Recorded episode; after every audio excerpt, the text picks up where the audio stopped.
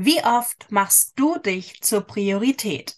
Täglich wäre eine super Antwort, aber für viele von uns ist das einfach nicht möglich. Wir sind ständig für andere da. Den Job, den Partner, die Partnerin und dann sind da natürlich auch noch die Kinder. Wie schafft man es, im Alltagstrubel sich selbst zur Priorität zu machen? Darüber habe ich mich mit Sabine unterhalten. Bleib dran! Herzlich willkommen zu Yoga auf Deutsch. Ich bin Stefanie und hier erzähle ich dir alles rund um das Thema Yoga im Alltag. Ich bin deine Mentorin für Yoga mit Leichtigkeit und deine beste Freundin auf dem Weg zur Selbstverwirklichung. Los geht's! Sabine ist Coachin und hilft Frauen, sich wieder selbst zur Priorität zu machen. Hallo Sabine, schön, dass du heute da bist, hier im Podcast Yoga auf Deutsch. Herzlich willkommen. Stell dich doch bitte noch einmal selbst vor, wer bist du und was machst du? Hi, liebe Stefanie, danke schön, dass ich hier sein darf. Ja, ich bin Sabine Schramm, ich bin 42 Jahre jung und lebe mit meiner Familie im schönen Niedersachsen, nähe dem Dümmersee. Das ist die kleine Kreisstadt namens Diepholz. Und ähm, ja, was ich da so mache, ich habe mich ähm, lange Zeit lang jetzt weiterentwickelt in meiner Persönlichkeit und äh, Ausbildung und Weiterbildung gemacht und ähm, bin nun völlig in mir wieder angekommen und ähm, möchte dies auch an andere Frauen weitergeben. Sich selber einfach wieder zur Nummer eins zu machen, sich nicht immer nur aufzuopfern, sondern auch für sich selber da zu sein und sich selbst zu lieben. Ja, wunderschön. Herzlichen Dank, dass du hier bist. Und zuallererst würde mich interessieren, was bedeutet es denn für dich, sich selbst zur Priorität zu machen? Ja, also für mich bedeutet das einfach, dass man auch auf seine eigenen Bedürfnisse achtet als Frau, dass man nicht nur funktioniert. Wenn, wenn man eine Mama ist, dann ist man natürlich für die Kinder da. Das ist natürlich auch richtig so. Aber da werden wir uns oftmals im Alltag leider ein wenig ähm, verlieren. Und ähm, da ist es sehr, sehr wichtig, wieder zu sich zu finden. Auch für mich selber, diesen Weg bin ich ja auch schon gegangen, um ähm, einfach wieder in die Selbstliebe zu finden, zu sich selber, sich selber Auszeiten zu gönnen und ähm, ja, einfach auf die eigenen Gefühle und Bedürfnisse zu achten. Ja, was machst du denn da so den ganzen Tag, dass du sagst, okay, jetzt mache ich mich zur Priorität? Magst du da mal ein bisschen aus dem Nähkästchen plaudern, was da zu deiner Routine gehört? Ja, sehr gerne. Also tatsächlich, es sind Routinen. Ich habe Routinen etabliert. Also ich stehe auf morgens. Ich äh, nutze sehr gerne Aromaöle. Da hole ich mir immer einen schönen Duft daher. Ähm, das gehört schon zur Routine. Ich äh, sehe zu, dass ich mich gesund ernähre. Ich trinke viel stilles Wasser und ähm, meditiere sehr gerne. Das, ähm, das bringt mir mal sehr viel innere Ruhe und Kraft und sehr viel Klarheit, wie ich den Weg weitergehen kann am Tag. Und ähm, ja, ich versuche mir einfach auch viele kleine Pausen einzurichten. Sei es eine kleine Kaffeepause oder eine kleine Pause beim Spazierengehen an der frischen Luft. Und ähm, dies nutze ich dann halt auch oft, dass ich einfach mal die Medien liegen lasse. Auch ganz, ganz wichtig. Einfach mal zur Ruhe zu sich selbst zu kommen. Ja, wunderschön. Jetzt kann man natürlich sagen, ist ja super, dass das die Sabine so macht.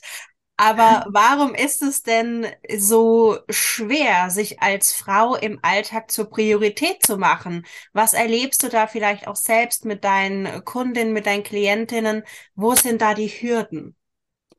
Ja, die Hürden sind oftmals die alten Glaubenssätze, die wir in uns integriert haben oder assoziiert haben, als wir Kinder waren. Da kommen dann Glaubenssätze wie, ähm, ich bin nicht gut genug oder du darfst die äh, Hausauf du musst die Hausaufgaben erst fertig machen, bevor du spielen darfst. Ähm, du musst erstmal jetzt den Müll rausbringen. Erst dann darfst du dich mit deiner Freundin oder mit deinem Kumpel treffen. Und ähm, das sind einfach so kleine Glaubenssätze, die manchmal ganz viel bewirken, die ähm, unser ganzes Leben steuern können, dass wir einfach uns selber zurücknehmen weil wir ja erst noch für andere da sein müssen. Das heißt, man hat oftmals auch als Kind gar nicht gelernt, seine Gefühle wahrzunehmen und diesen Bedürfnissen auch zu folgen oder folgen zu dürfen.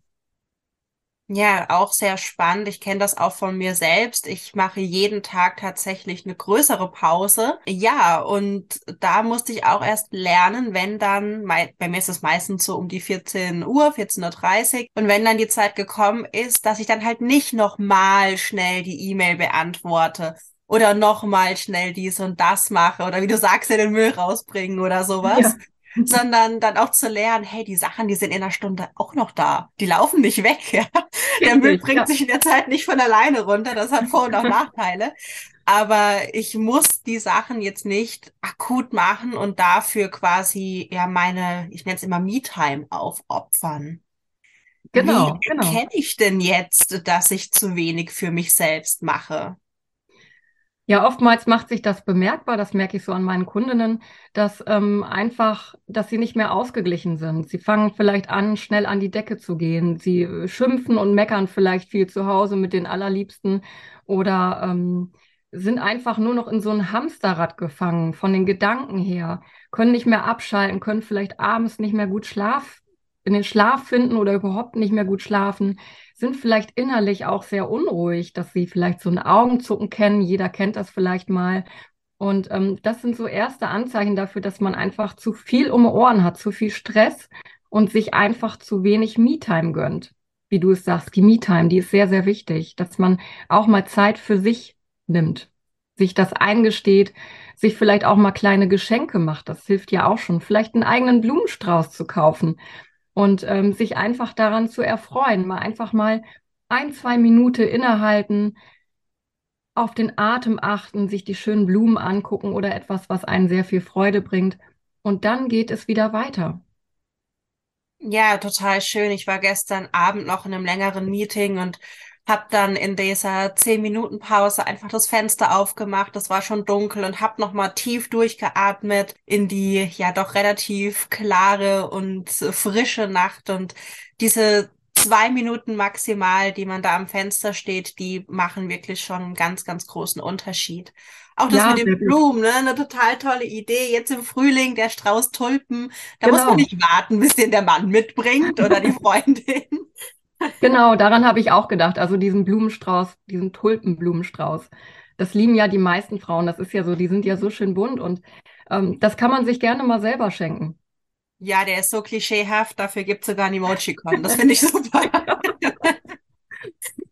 ja, jede von uns hat ja auch so ein gewisses Potenzial, ja, Dinge, die wir tun könnten, die wir bewirken könnten. Und das wird natürlich auch klein gehalten. Aber ich denke, oft liegt es auch an so einer gewissen Ziellosigkeit, beziehungsweise, dass man gar nicht weiß, was denn so das eigene Potenzial ist. Wie erkenne ja. ich denn so mein Potenzial? Also das bemerke ich auch sehr viel bei Frauen, die zu mir ins Coaching kommen, dass sie einfach gar nicht wissen, wo ihre Fähigkeiten liegen. Und ähm, die sind dann immer ganz erstaunt, dass ich gar nicht den Weg gehe, um herauszufinden, wo das Potenzial jetzt liegt, sondern ich gehe als erstes den Weg immer, dass man zu sich selber findet, seine Gefühle und Bedürfnisse wahrnimmt, erstmal sich wieder kennenlernt, weil das hat man meistens in diesen Funktionieren müssen im Alltag einfach verloren. Und wenn man dann diesen Weg zu sich selber wieder gefunden hat, zur eigenen Selbstliebe, dann kann man schauen, was tut mir denn gut? Was kann ich gut, was für Fähigkeiten habe ich und wo hängt meine Leidenschaft. Und dann kristallisiert sich das auch raus, wo das eigene Potenzial steckt. Und dann kann man das entfachen und diesen Weg gehen, dahin zu kommen in dieses Potenzial. Genau, und das, das kann man eine Zeit lang dann auch gut alleine bewältigen. Ähm, aber irgendwann schleichen sich meist wieder irgendwelche Verhaltensmuster ein und Glaubenssätze und spätestens dann braucht man einfach tatsächlich fachmännische Unterstützung. Das sind so meine Erkenntnisse aus meinem Coaching-Bereich, die ich so erfasst habe.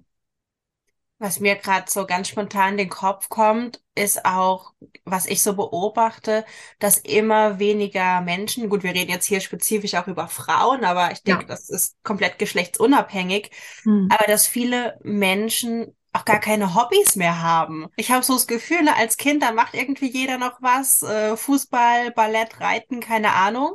Und dann mhm. kommt man irgendwie in die Schule, dann wird es schon weniger, dann geht man vielleicht an die Uni, vielleicht sogar in eine andere Stadt, dann hat man keine Zeit mehr. und dann ist man in Anführungszeichen erwachsen und ja, hat irgendwie so gar keinen Freizeitausgleich mehr, sondern man schlittert dann vielleicht direkt in den 9-to-5-Job und kriegt dann vielleicht ein Kind als Frau und ja, das war's dann so mit dem Hobby. Ja, das stimmt tatsächlich. Also Hobbys sind sehr Mangelware geworden, weil es einfach sehr schnelllebig geworden ist, die Zeit, ne?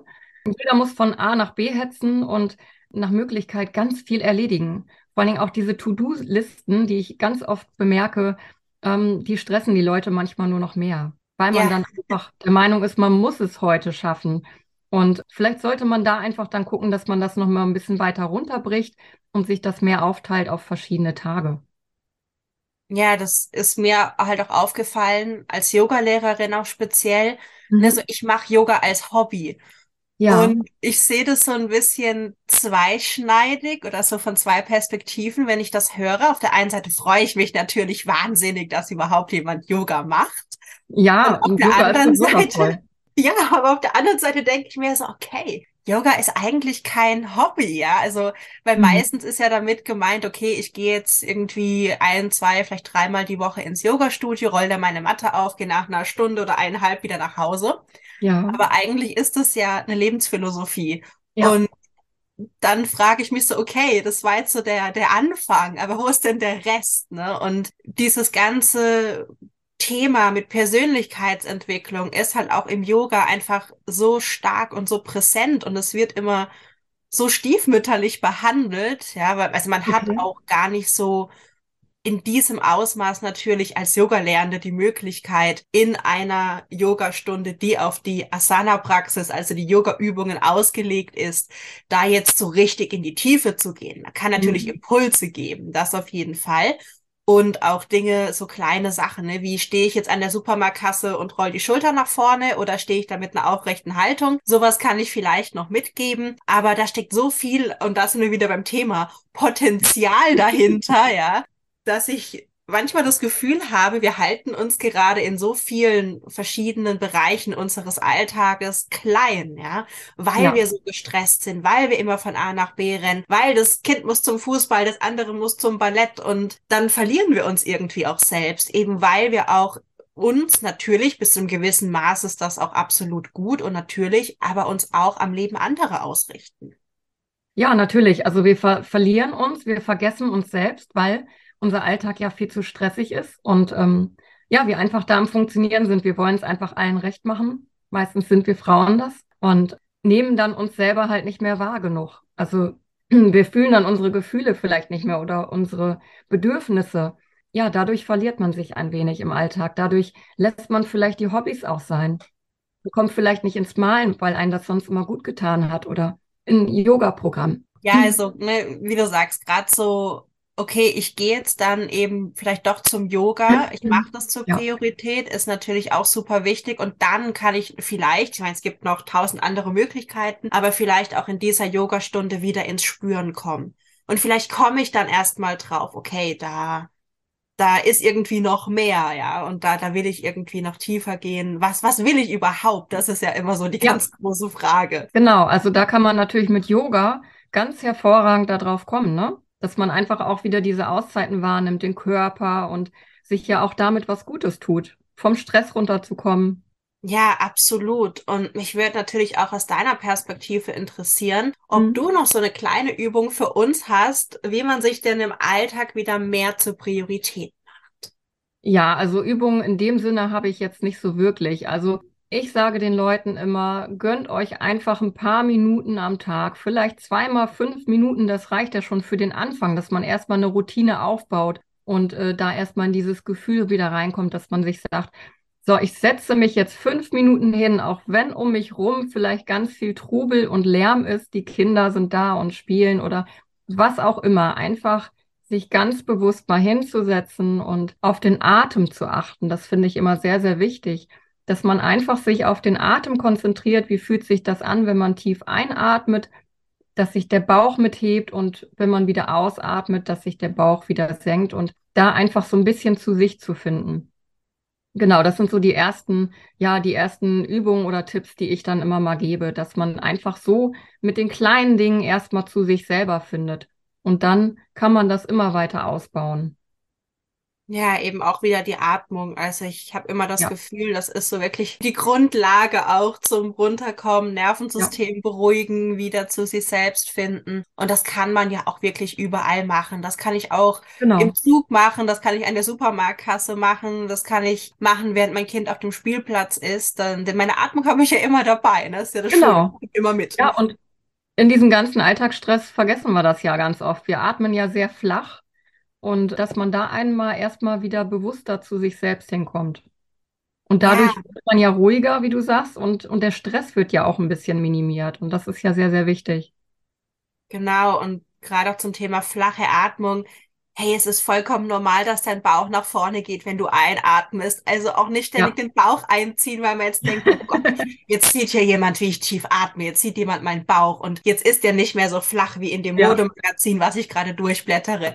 Dann halte dir das Modemagazin meinetwegen vor den Bauch, aber atme tief, ja? Also ja. Und also ich glaube, das dass da auch nicht wirklich jeder wichtig. drauf achten würde, wie sich jetzt der Richtig. Bauch bei jemandem bewegt. Man guckt eher ins Gesicht hinein. Ja, das, ich glaube, da braucht man sich keine Gedanken machen.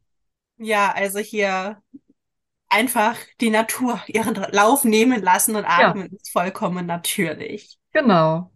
Ja, Ja. ich glaube, das waren schon einige tolle Impulse und jetzt ist natürlich die Frage, wo finden wir dich und wie kann ich mit dir zusammenarbeiten? Ja, also ihr könnt mich alle auf Instagram finden. Das ist unter Frauen unterstrich Coaching unterstrich und unterstrich Meditation, Sabine Schramm. Auf Facebook findet ihr mich auch unter Sabine Schramm. Und äh, vor Ort gebe ich auch eins zu eins Coachings und für jegliche Anfragen, ob Online-Coaching oder vor Ort Coachings, könnt ihr mich per E-Mail erreichen und das ist die sabine.schramm-coaching at mail.de. Okay, all das werde ich auch nochmal unter der Folge verlinken, sodass wir dich auf jeden Fall auch mit einem Klick finden können und uns noch mehr informieren können. Sehr Vielen gerne, vielen Dank, Dank. liebe Sabine, dass du uns heute ein bisschen was erzählt hast zum Thema sich selbst zur Priorität machen. Und dann wünsche ich dir noch einen schönen Tag. Sehr gerne. Ich danke dir, liebe Stefanie. Tschüss.